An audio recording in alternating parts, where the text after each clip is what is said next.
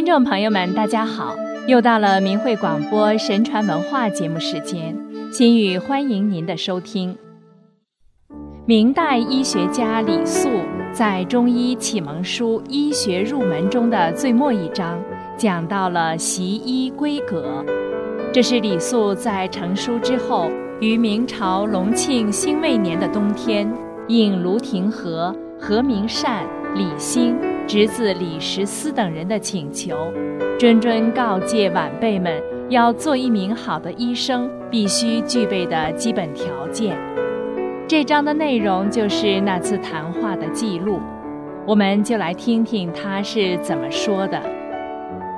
卢廷和等人问：“您的医学入门已经成书，怎能没有规格来教我们怎么学习呢？”李肃说。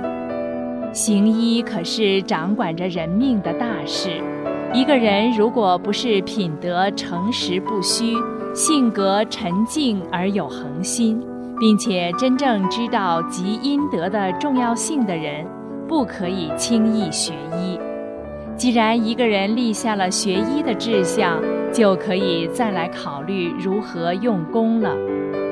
那要怎么用功呢？李素说。要每天早上对着《先天图》静坐，仔细阅读《孝经》《论语》《国小》，接下来还要读遍全部四书、易经、书经等典籍。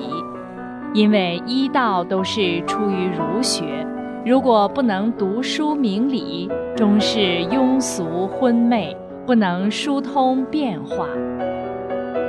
每天中午要将医学入门大字从头至尾逐段诵读，要一字不漏，就像自己随口而出一样。而且要学小科，不可不读大科；欲专外科，也不可不读内科。熟读之后，还要浅思默想，了解其中所述的真正意义。遇有疑难，要查阅各方医书，或向名家请教。对于《医学入门》一书，如果能融会贯通了，就可以成为一名小医。此后学医人更要努力静坐，研读儒书，渐渐懂得阴阳消长之理后，先为自己治病，见效了再为别人治病。先为亲人治病，见效了再为陌生人治病，直到学医人自己感觉到胸有成竹，即使闭门造车也能天下合辙的程度，然后才可以开门行医。至于行医后的行为操守，尤其不可没有定规。医生每天五谷清晨清心静坐。早起后再诵读一两本儒书来清理杂念，要时时刻刻都保持清晨时的心态为妙。之后，李肃又讲了诊症时的规范：先问正起何时，从头至足逐一详问，仔细查脉，先单看各经引曲。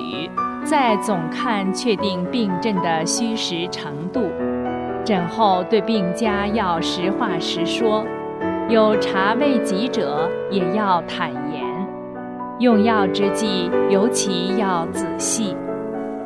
在病机稍有疑难之处，用药不甚见效时，医生姑且在五谷清晨清心静坐，潜心推救病源。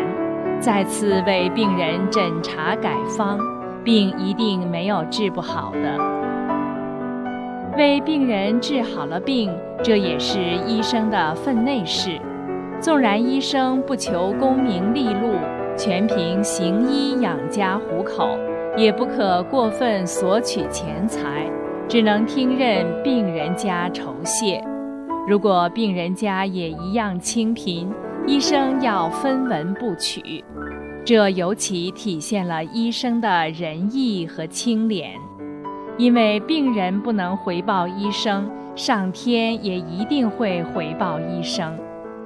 如果医生是抱着这样一种心态行医，他的医术还能不高明、不见效吗？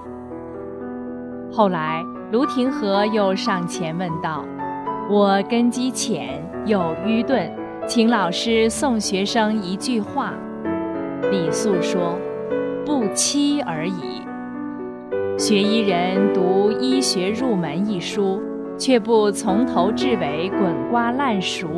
得了一方一论，就自称会医术，这是七。学医人熟读医学入门，却不思融会贯通，这是七。学医人融会贯通后，却不每天早起静坐调息，为诊视病人做准备，这是七。学医人诊脉后，却不据实相告。这是七，学医人论方用药，潦草而不精详；这是七，学医人治好病后贪求酬谢，不脱市井小人风味；这是七，因为学医人不怕行医无利可图，只怕自己医术不高明。学医人有所心得，屡用屡验，却不转集经验来补报天地，公诸于世，这也是欺。欺则良知日益闭塞，而医道终将没落；不欺则良知日益发扬，而医道更加昌明。学医人欺与不欺之间的抉择。这不是别人能管得了的。何明善于是率领众人礼拜说：“我们敢不誓心立志来继承先生的德教吗？”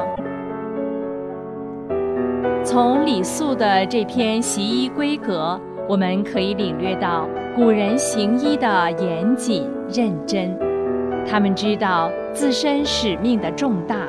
不敢有丝毫造次，因为习医人是在做与人命相关的大事，而要做一个合格的医者，首要的是德行，要成为一个诚实不欺的人，而且还要有坚韧不拔的恒心，有为病家着想的爱心。但是，为什么学医人要先学儒学？学习四书五经呢？李素说：“不读书明理，则庸俗昏昧，无法融会贯通。”我想这里是说，要当医生得先学会做人，要明了人的道德规范，先是个好人，才能做一个好医生。那当医生为什么还要早起打坐呢？我们人生活在现实社会中，每天接触很多俗事，顾虑甚多，难免心绪烦乱，无法清静。而古人通过打坐诵经，让自己去除杂念，心无旁骛，保持一种纯净的心态，才能专心致志地为病者诊症。尚不论中医西医的优劣问题，单就古人为医者的基本素质、诚意和一丝不苟的态度，怕是让今人望尘莫及的。当一个社会整体处于道德缺失的状态之下，尽管是人命关天的行业，尽管有着精良的现代设备和耀眼的头衔。一个医生如果没有基本的良知，不能珍视生命，那行医可能不是积阴德的问题，而是造恶业的结局。而善恶有报是天理，任何业果都得自己承受。所以，现代的习医者千万不可不明此理啊！好，各位听众朋友，今天的节目就为您播送到这里，感谢您的收听，我们下次时间空中再见。